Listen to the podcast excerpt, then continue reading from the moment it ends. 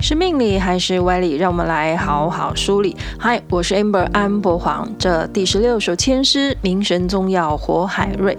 不知道大家有没有跟我一样，很无厘头的觉得这明朝皇帝是要点哪一道海鲜吗？哎，这火海瑞呢，当然不是一道海鲜啦，是一位据说媲美包青天，但是没有长得那么黑的历史人物。而神明的小纸条要以这位历史人物来提点我们什么呢？现在就让我们一起来打开神明的小纸条吧。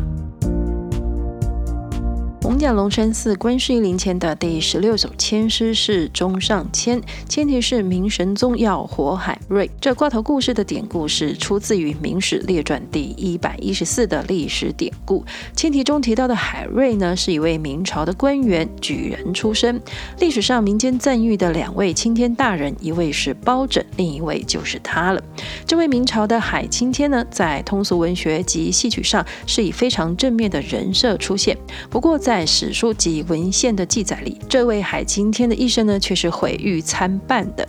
我们从历史的文献记录去查找，有追捧的记录，也有令人发指的事迹。不过，在神明的小纸条里，我们主要跟大家分享的是签诗里取用的寓意，然后呢，说明签诗用这个典故作为挂头故事呢，是想要提醒大家些什么。海瑞字汝贤，号刚峰，是广东琼山人，也就是今天我们说的海南海口这个地方。他的世祖海球在南宋的时候呢，是一位军官，但是从他高祖父的那一辈开始呢，弃武从文，后来呢成为望族。他的祖父海宽曾经中过举人，并且官拜知县。不过海瑞本人呢，不擅长科举考试，到了三十七岁的那一年呢，才考上了举人。之后呢，就再也没有登科及第的成绩。了因此，他的仕途之路起步是比较辛苦的。一开始呢，是在福建的南平县担任教育，接近我们现在县市单位教育局长这样的职位。明清两代都是以科举考试成绩来选任官职的，只考上举人，大概只能从八九品的基础官阶做起，做事有，升官没有。帮长官背锅呢，则是经常有。海瑞在任职期间呢，还因为一个事迹得到了一个笔床博士的封号。这个事情的起因呢，是在明朝的时候，当时是有法律规定禁止教职人员向官员下跪的。所以当县学的督导来视察的时候呢，海瑞依照朝廷的体制规定，只向督导的长官行鞠躬礼。不过当时在海瑞身旁的两位县学人员却是向督导跪拜的。这三个人的样子看过去呢，就像是山形的笔架一样，所以海瑞就这样被戏称为笔床博士。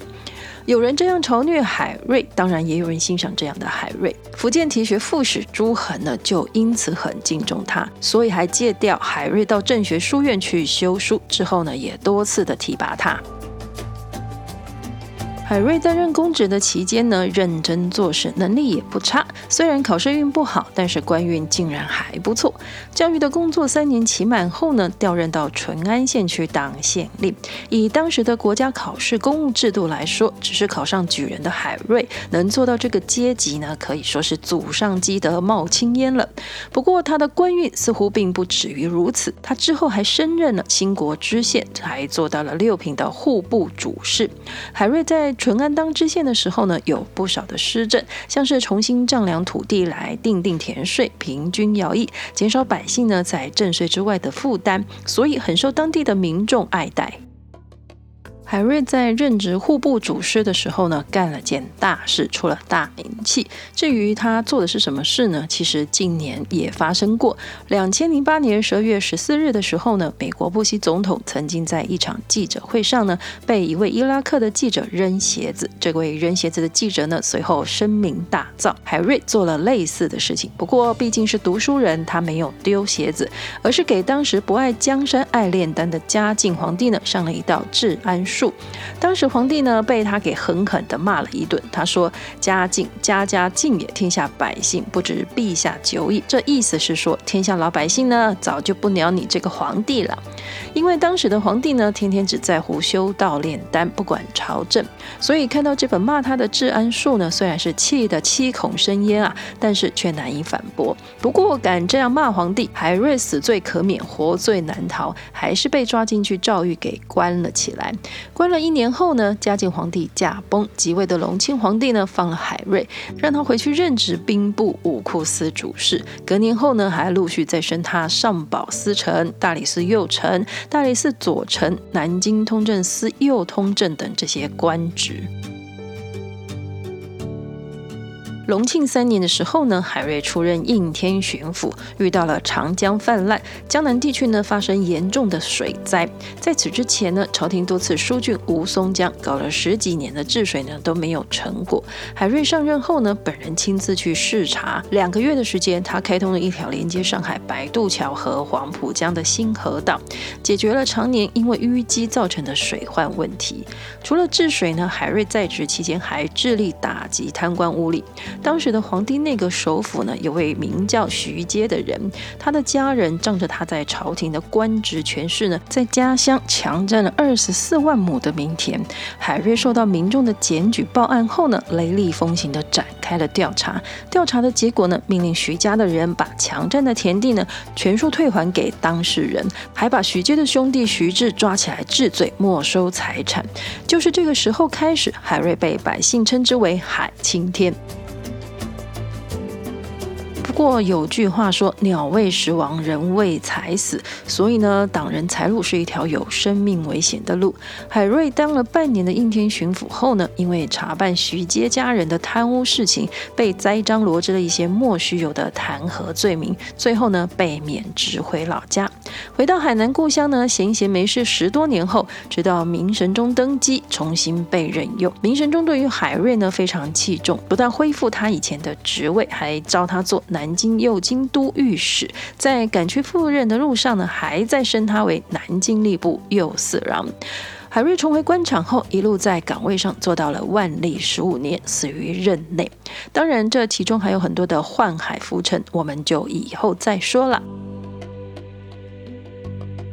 海瑞一生的治学呢，以刚为主，所以自号纲丰，天下呢称他为纲丰先生。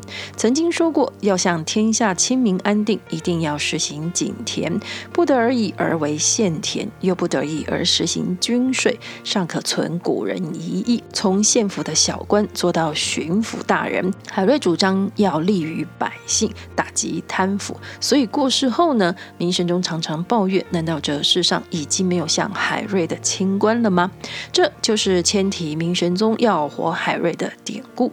至于其他海瑞的评论及四领域的事迹，因为与签诗要说的寓意无关，而且为了避免误导寓意呢，我们就不在这里多说。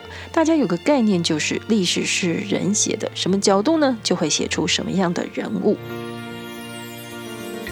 我们来看这第十六首签诗：展眉思虑暂时开，支持云开见日来。晚思污泥中片玉，良工一举出尘埃。这首签诗的解约在说的是：得出无畏，损中有益，顺逆吉凶，君子得吉。此签呢，如玉在泥中之象，凡事遇贵则吉。签诗整体上的意思是在说，抛开心里的忧愁吧，不要再紧紧的皱着眉头了。拨云见日的时候呢，就快要到到了。就像是那原本藏在泥巴里的玉石，只要是珠宝的师傅一眼看出来、挖出来，就完全是离开尘埃污泥了。这首签诗神明的寓意在提醒我们：拨云见日，君子出头；贵人举荐，苦恼离开。抽到这首签诗的朋友呢，就不要再紧缩眉头了，因为困难困惑的事情可以经由贵人或是专家解开了，而且呢，您终于找到属于自己的宝藏了。但是请注意哟，贵人或是专家给你的建议或是方法呢，不一定是你喜欢听的或是中意听的话哦。就像挂头故事的海瑞这种刚正不阿、有点。雅斯伯格症的人呢，就事论事，还一针见血的说出事情的盲点。如果自己不是一个能接受别人谏言的人，或是自己过于刚愎自用的话呢，那么这云开雾散的日子可能就有点难到来了。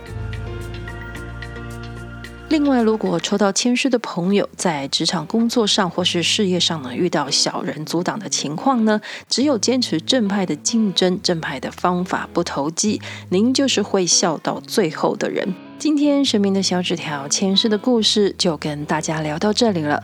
神明的小纸条是神明慈悲的回应我们人生的提问，给我们人生历程的提示或是警示，但绝对不是一个命令指示，更不会是一场跟神明的利益交换。我们还有后续很多签诗故事要跟大家分享。如果您觉得意犹未尽，请记得按下追踪或关注，节目更新呢就会马上通知大家。支持我们继续 Podcast 内容的创作，请在收听的平台上呢，给我们五颗星的评价，加油打气，谢谢大家。最后要再次感谢台北艋舺龙山寺白首观世音灵签的签师提供，算你好命，神明的小纸条，我们下次再传小纸条，讲签师故事，拜拜。